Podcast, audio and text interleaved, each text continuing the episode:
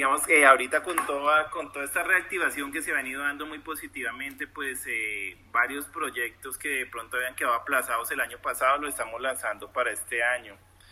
Básicamente pues estamos ampliando nuestra red de tiendas, que este año ya hemos aperturado 10 tiendas y cerramos con otras 3 más el año para, una, para 13 tiendas nuevas en el país.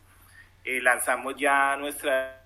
Eh, más responsable con el medio ambiente, entonces ya implementamos unos procesos y unas tecnologías que hacen que el proceso de producción sea un poco más limpio y colabore más con el medio ambiente.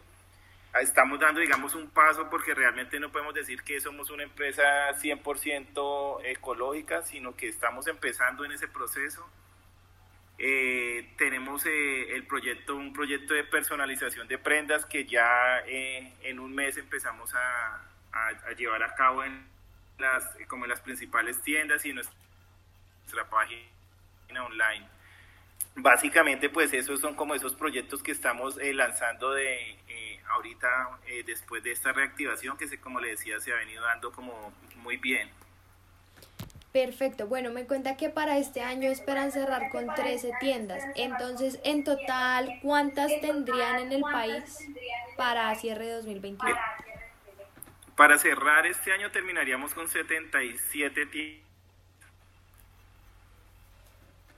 Perfecto. ¿Y la expectativa? Eh, esas tiendas están a nivel, a nivel nacional en 33 ciudades, están repartidas pues en las principales ciudades. Eh, normalmente pues en las ciudades principales están en centros comerciales y en, la, y en las poblaciones más pequeñas pues sí están en, en las zonas comerciales. De esas eh, hay unas 15 que son franquicias y las otras son tiendas propias.